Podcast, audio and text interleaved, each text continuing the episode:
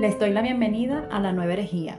Quien les habla, Sara López. Hoy estaré abordando el tema de la noxis y el gnosticismo. Comencemos. ¿Qué es la noxis? El término noxis viene del griego y significa conocimiento, la ciencia del conocimiento. Bajo conocimiento, los antiguos filósofos griegos entendían el conocimiento humano que trasciende la realidad visible en la tierra y establece un vínculo espiritual con el mundo invisible el cual crea la realidad visible.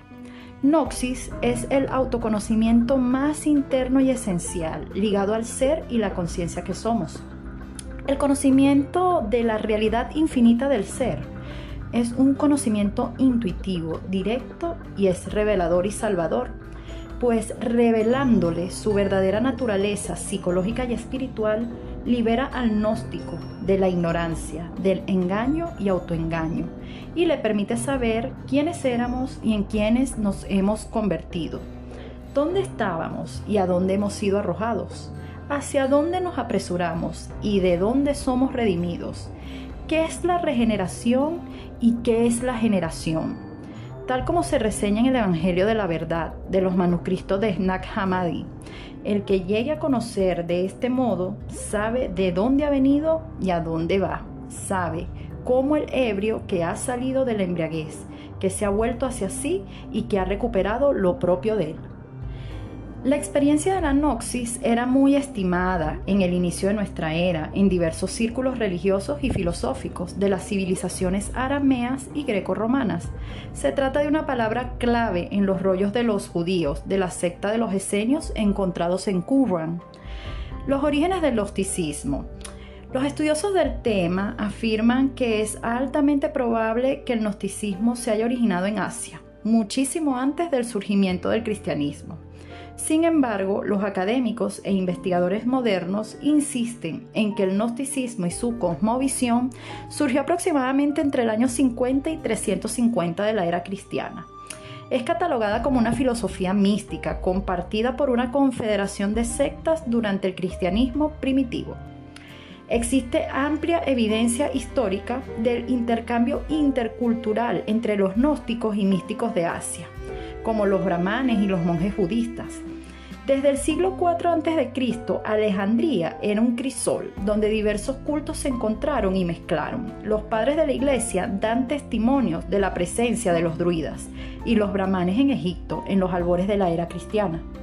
El gnosticismo fue perseguido por el cristianismo patriarcal y totalitario, y mucha de la información a la que se puede acceder fácilmente hoy en día ha sido deformada.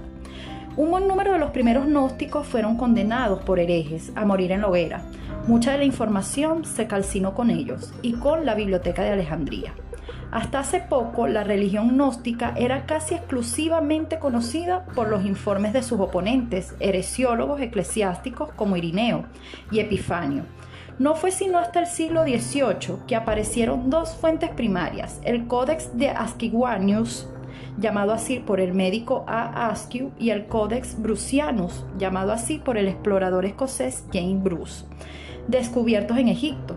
Estos contenían varios escritos gnósticos coptos. El primero son los dos libros de Yeu, de principio del siglo III. El segundo es el libro 4 de la Pisti Sofía, alrededor del año 225. Y el tercero es la Pisti Sofía, libros 1, 2 y 3 de la segunda mitad del siglo III. A esto se añaden ahora los escritos encontrados cerca de Nag Hammadi en el Alto Egipto en 1945.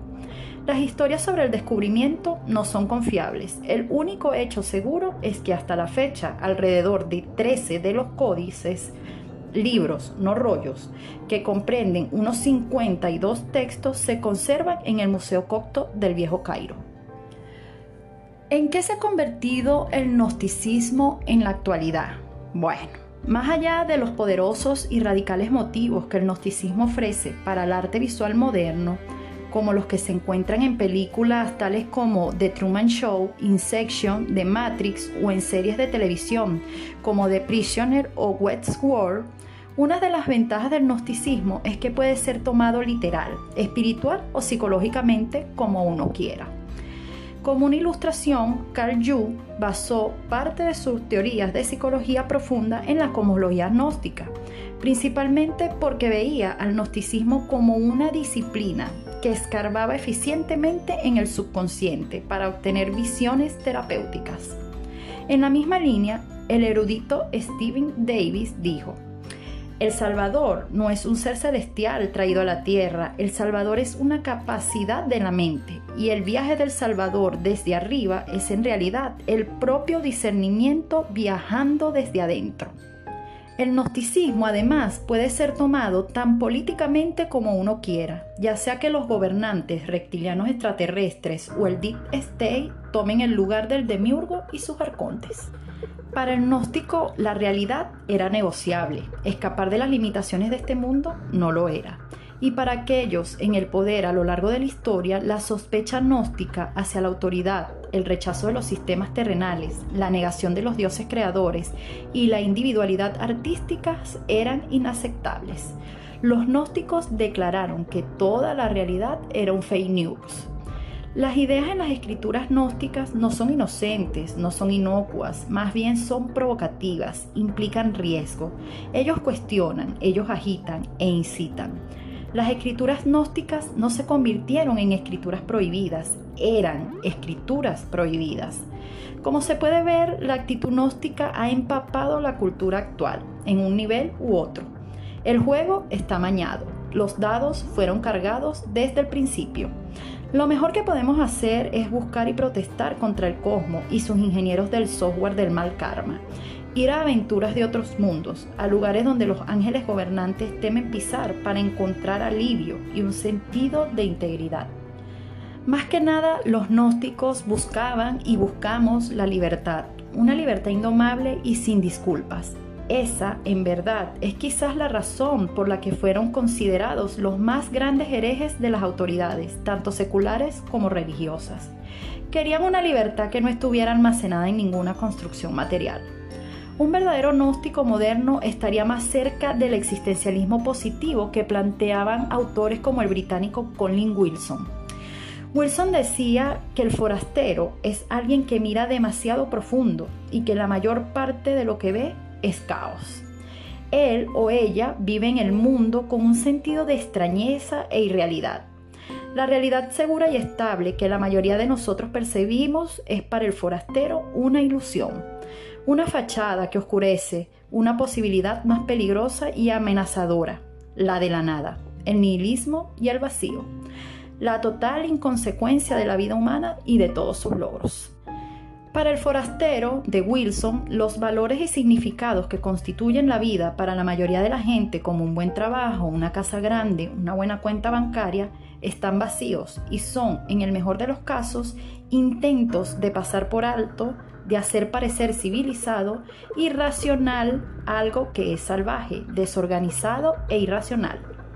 El forastero de Wilson definitivamente representa la realidad busca un significado y un propósito que el mundo cotidiano no puede proporcionar, y su salvación radica en comprenderlo y abrazarlo con total convicción.